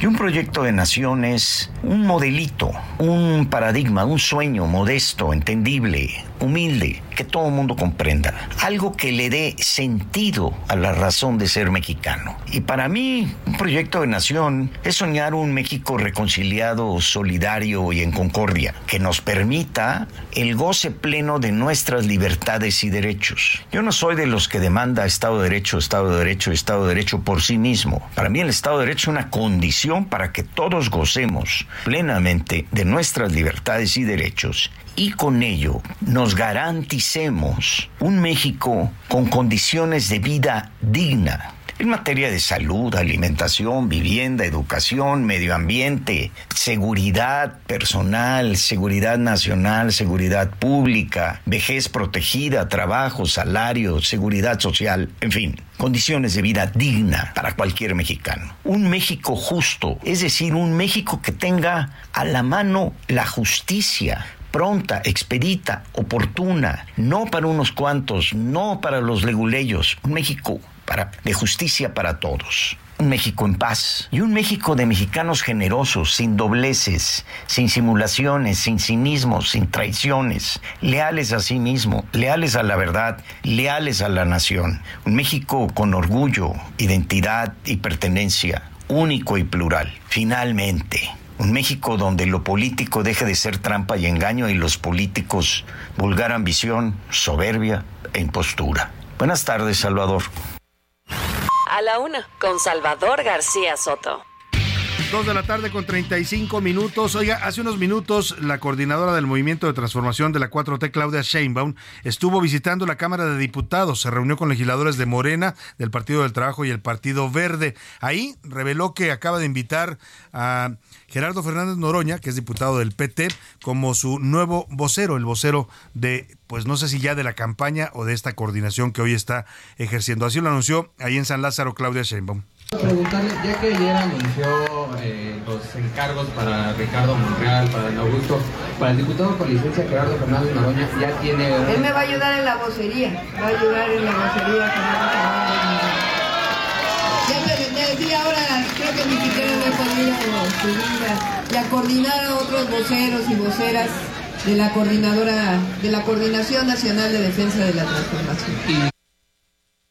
Ahí están los nombramientos que está haciendo Claudio Sheinbaum. Ayer también por la tarde se reunió, importante reunión con Adán Augusto López, que fue uno de los aspirantes también en el proceso interno, y Ricardo Monreal Ávila. También anunciaron en, una, en un mensaje en su cuenta de Twitter que para apoyar, dice textual, estoy leyendo el Twitter que ayer subió por la tarde Claudia Sheinbaum, para apoyar eh, en la coordinación nacional de los comités de defensa de la transformación, he decidido nombrar a mis compañeros Adán Augusto López como coordinador político y Ricardo Monreal Ávila como coordinador de organización y enlace territorial. Somos equipo, puso estos hashtag, somos equipo y hay proyecto. Y justamente nos está visitando en la cabina aquí en la Una y nos da mucho gusto recibirlo. Hemos conversado varias veces con él en este espacio, nunca nos había visitado y le agradecemos que hoy lo haga. A Ricardo Monreal Ávila, senador con licencia y bueno, pues también aspirante en este proceso interno de Morena. Bienvenido, senador. ¿Qué tal, Salvador? Un saludo a todo el auditorio esta tarde, desde aquí, desde tu estudio, desde el estudio del Heraldo. Un saludo a todo el personal también que aquí colabora, siempre muy dinámico y muy activo. Muchas gracias, muchas gracias, eh, senador. Hoy, eh, eh, estos nombramientos que ya mencionaba yo que está haciendo Claudia Sheinbaum, eh, ¿qué significan? ¿Son ya, digamos, el proceso de cicatrización después del proceso interno? No, más que de cicatrización, yo creo que es prepararse a la estrategia de campaña, eh, anticiparse a todo el proceso que viene, porque vienen las fiestas a partir de mañana y luego ella saldrá el 17 a la gira de trabajo de agradecimiento. Y mientras los equipos que está nombrando como coordinadores pueden estar trabajando en cada una de las funciones que ella ha decidido nombrarnos. Entonces lo que está haciendo es por razones de trabajo y estrategia, eh, de técnica y de táctica, nombrar a las personas de su confianza para que ya empiecen a adentrarse al trabajo territorial o en este caso el trabajo político o la vocería que estoy escuchando recayó y me alegra en Gerardo Fernández Noroña.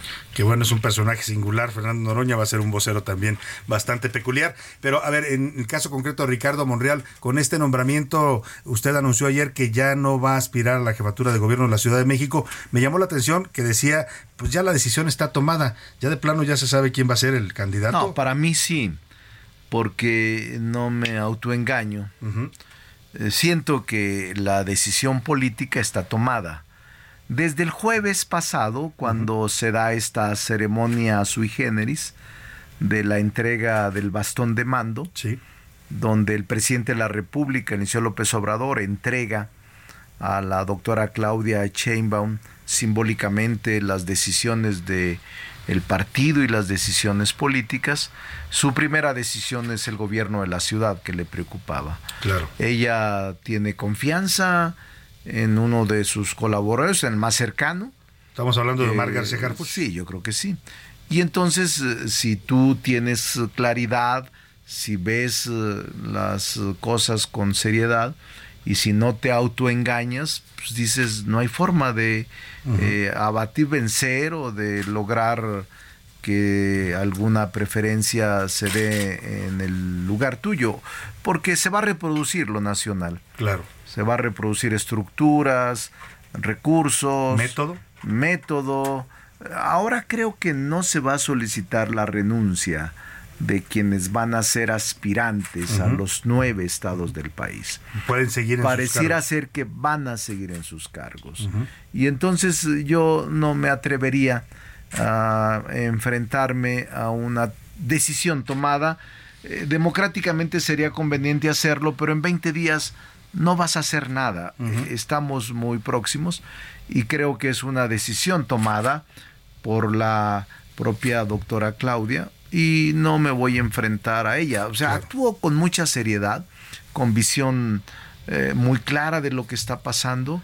No puedo pecar de ingenuidad ni tampoco puedo alejarme de la realidad que está prevaleciendo y que la correlación de fuerzas, Salvador, cambió de, de un momento a otro. Totalmente, totalmente. O sea, ya no y el liderazgo lo ejerce ahora ella, ¿no? Por lo que se lo entiende. ejerce, aunque formalmente pueda ejercerlo el presidente López Obrador, y también realmente eh, sí le transfirió esta capacidad de decisión. Ajá. Y ahora es la que está tomando las decisiones. ¿Y qué va a pasar con, pues usted- ya toma esta decisión porque dice, pues tiene olfato político, tantos años, como dicen por ahí, de Marquesa y no saber, no Pues no leer las saber. señales. Pero ¿qué pasa con Clara Brugada, que también ya estaba apuntada y pidió licencia a Iztapalapa?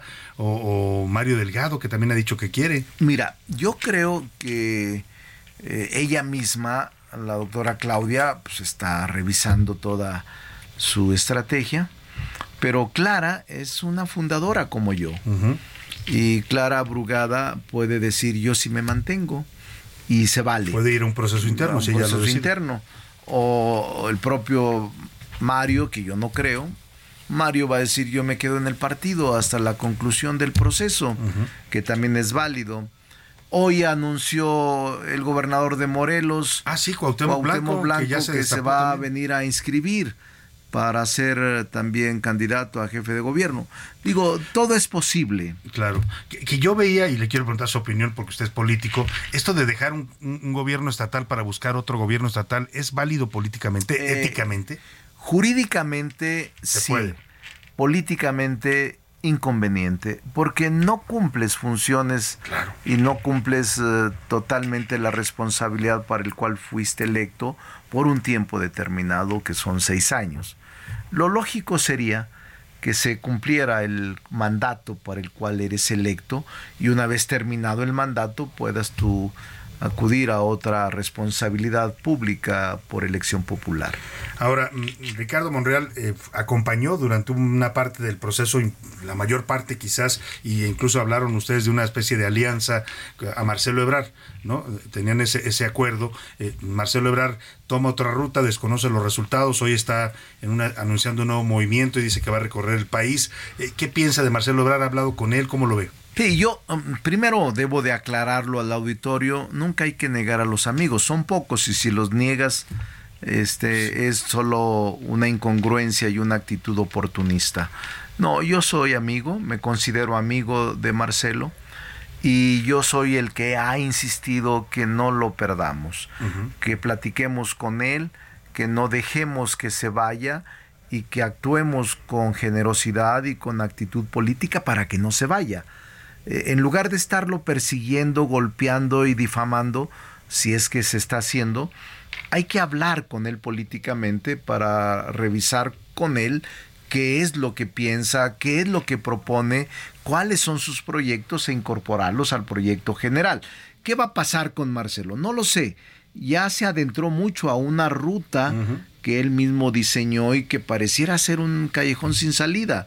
Eh, o se reencuentra con Morena o es candidato de MC, que no le veo ninguna otra posibilidad. No hay otra ah, responsabilidad Aunque que esté pendiente. Antes de usted estaba aquí en estos micrófonos en la primera hora Dante Delgado. Sí, y- lo escuché. Y, y por más que le insistimos, no da con no lo No, no, da porque. Dante es muy vivo.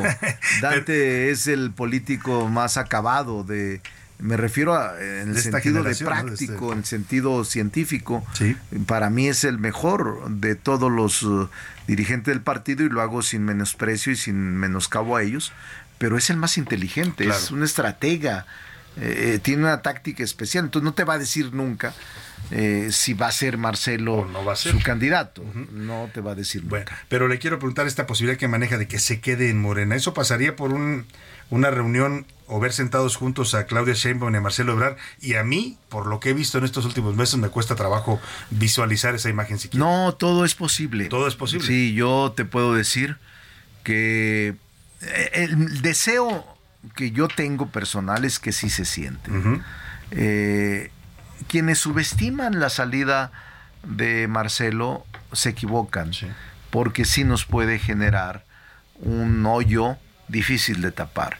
No para poner en riesgo la presidencia, claro, pero sí para poner en riesgo la mayoría Del Congreso, Congreso. que para La mayoría calificada. también, ¿no? eh, se pone mucho, muy en riesgo la mayoría calificada y la mayoría absoluta también. Es decir, no juguemos con eso y actuemos políticamente con generosidad. Por eso yo sí veo sentados a Claudia Sheinbaum y a Marcelo Ebrard. ¿Puede ocurrir ese encuentro? Puede ocurrir, puede ocurrir. Y podría quedarse Marcelo en, en Y puede quedarse si se logra un acuerdo con ¿Qué él. le ofrecerían como para que se quedara, digo, No, pensando- mira, es que es muy sencillo. En el acuerdo nacional que tenemos, Marcelo Ebrard iba en su segundo lugar al líder del Senado y el tercer lugar a la Cámara de Diputados. Entonces no tienes ningún problema con eso. Eh, si Marcelo Ebrard acepta ser corredor del Senado y que los compañeros que lo acompañan puedan participar, si son sus deseos, en los procesos abiertos que se van a llevar a cabo por, por consulta, por encuesta, no tiene ningún problema. O sea, todos los seguidores de él pueden participar en el proceso. que ¿Tendrían se va a cabida todavía en Morena? Todavía, seguidores? Sí. todavía, todavía. Ahora, ¿usted ha hablado con él recientemente? en Sí, hoy he hablado casi todos los días. Me comunico por texto. Eh, ¿Cómo lo siente? Lo siento muy sereno, muy reflexivo. Lo siento incluso muy este, tranquilo eh, en su propia definición. Obviamente no da un paso sin analizarla con seriedad y con profundidad. Y yo creo que ha hecho las cosas bien aunque su timing político, su tiempo, tiene que irlo cuidando para que no se desgaste su estrategia, que es lo que yo creo como analista político. Pero lo ha hecho muy bien, de tal suerte que los últimos 10, 15 días ha sido la nota permanente. claro, Y ahora ha perdido más interés por la falta de definición. Claro, también ya la gente empieza a preguntarse Eh, qué son vas a muchos hacer, días, ¿no? sí. Muchos días ya sin, sin tomar una, una, una definición. Pero le quiero preguntar, eh, eh, si usted no va por la ciudad, leía yo una versión y la comentaba yo incluso ayer al aire, esta posibilidad de que su hija Catalina Monreal se, se postule a la alcaldía de Cuauhtémoc. ¿Existe esa posibilidad? No, no lo sé. Es un asunto todavía muy, muy incipiente. Obviamente yo no iría a ningún puesto en el gobierno de la ciudad, si así fuera, porque lo que ha pasado con ella históricamente es que yo le he cerrado los espacios, yo nunca he querido que participe si yo estoy en la misma posición. ¿Por qué? Porque no hablen de nepotismo. Porque sí, por eso, es mi única hija que le gusta, pero nunca ha sido nada, porque yo le he hecho mucha sombra a través de la historia y ahora eh, no lo sé, pues, seguramente, además la Cuauhtémoc está perdida, no, no es ningún estímulo ni premio, tendrían que recuperarla y tendrían que ver eh, lo que pueda hacer ella, pero legítimamente puede aspirar, aunque eh, es difícil esa alcaldía. Eh, seguramente ella lo está revisando bien. Oiga, y le quiero preguntar de su tierra, porque nos coincidimos allá el viernes pasado, fue el informe de su hermano David Monreal, gobernador, eh, y pues yo veía un Zacatecas todavía, sí que está tratando de salir de esta crisis de seguridad, pero todavía con muchas complicaciones. ¿Qué pasa en Zacatecas? ¿Por qué no se puede, eh, digamos, salir? Hemos visto apoyo federal, han mandado tropas del ejército, que estas, entendemos este conflicto de cárteles, pero ¿qué se necesita para que Zacatecas deje de ser este territorio tan complicado? Zacatecas se le descuidó desde hace tres sexenios. Eh, cuando yo fui gobernador era el primer lugar en seguridad pública. Lo dejamos en el primer lugar. Era muy seguro, muy, muy seguro. Luego, por distintas razones, se descuidó al Estado y se asentaron cárteles, varios cárteles que entre sí se encuentran y se disputan territorio cuando menos hay cuatro o cinco, y los hubo desmembramientos de esos cárteles a pequeños cárteles. Entonces se descuidó, eh, se toleró la inseguridad y el gobernador David tiene dos años, cumplió dos años, y empezó a combatir la inseguridad. Ha sido difícil porque incluso a nivel nacional es un problema muy serio que se descuidó. Sucede lo mismo en Zacatecas. No es tan fácil. Se requiere no solo coordinación, tareas de inteligencia, tecnología, este, coordinación, eh, prevención del delito, pero ha avanzado mucho. Si tú te fijaste en el informe de, ver, ah, de haber recibido a Zacatecas en los primeros lugares de inseguridad, ahora está en la media, en lugar 16, 18. Hay un avance, pues. pero Hay un avance, pero en dos problema. años no se podría. Yo sí tengo confianza en que se logre eh, abatir la inseguridad y generar condiciones de una gobernabilidad más pacífica para la gente. Pues senador Ricardo Monreal, lo vamos a ver en estas nuevas tareas partidistas que le han asignado y que usted ha aceptado y pues en lo que venga, ¿no? En sí lo que venga, pues uno, yo soy un hombre público, a lo mejor no viene nada, soy catedrático de la UNAM, yo hubiera estado a gusto ahí, pero como ofrecí ayudar, tampoco pude, no pude y no quise rehuir una responsabilidad que me asignaran y es lo que estoy haciendo. Al Senado ya no regresa. No creo, ya no creo. Ah, Está muy bien Eduardo Ramírez y está muy bien Alejandro Rojas. Están haciendo su trabajo y yo creo que ya no regreso al Senado. Pues lo seguiremos como siempre de cerca, senador Monreal. Saludos a Un todos. gusto y gracias por visitarnos aquí en la cabina. Vamos rápidamente a información de último momento para ver qué nos tiene José Luis Sánchez. Último minuto en A la Una, con Salvador García Soto. José Luis Sánchez, José Luis Sánchez, ¿qué nos tienes? Cuéntanos. Hace unos minutos, Salvador, allá en Monterrey, Nuevo León, ya se inauguró la primera parte, la primera parte de esta presa, que tuvimos la oportunidad también de visitar eh, el año pasado, me parece, Salvador, la presa del Cuchillo. Sí. Y ya comienzan las inauguraciones el de las acueducto, partes. El acueducto, exactamente. Está ahí el presidente López Obrador, está hablando en este momento. Podríamos escuchar un poco del audio de lo que está eh, diciendo el presidente. Vamos, vamos a escuchar, está hablando en este evento donde está poniendo en marcha esta segunda parte, no, perdóneme, la primera etapa del acueducto del Cuchillo, que es una obra fundamental para resolver la crisis del agua de, la zona metropolitana. Muy especial. Del mayor reconocimiento al gobernador de Nuevo León, Samuel García.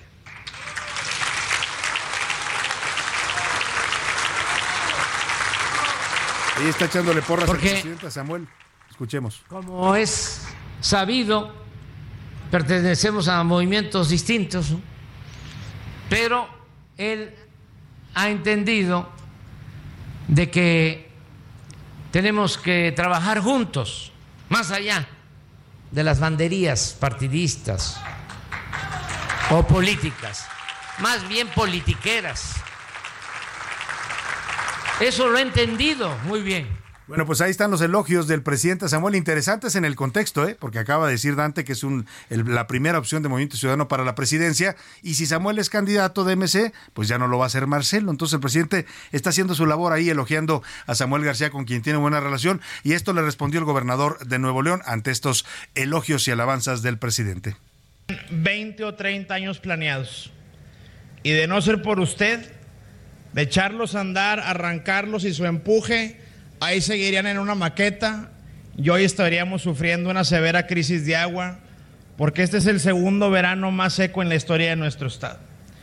Pero gracias a que todos los amigos que participaron el día de hoy se pusieron las pilas y entregaron el corazón por nuestro estado, hoy estamos en este día, además de heroico por nuestros niños héroes, celebrando que muy pronto va a llegar el doble de agua a la ciudad de nuestra presa más grande, Presa El Cuchillo. Ahí está lo que responde Samuel García en este evento que está ocurriendo en estos momentos allá en eh, Monterrey, Nuevo León. Y bueno, pues una obra importante para todos los regiomontanos. Les mandamos un abrazo que nos escuchan allá en el 99.7 de EFM. Pues elogios mutuos, floreos en la política es parte de la pues de, lo que está pasando en estos momentos. Ya le explicaba el contexto. No nos resta más que despedirnos de usted. Gracias a todo el equipo eh, de A la Una y gracias sobre todo a usted. Le deseo que pase una excelente tarde. Provecho. Aquí lo esperamos todos mañana a la una.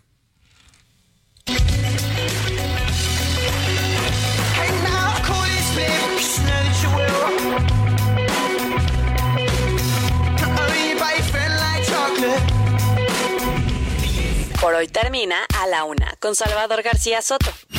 El espacio que te escucha, acompaña e informa. A la Una con Salvador García Soto.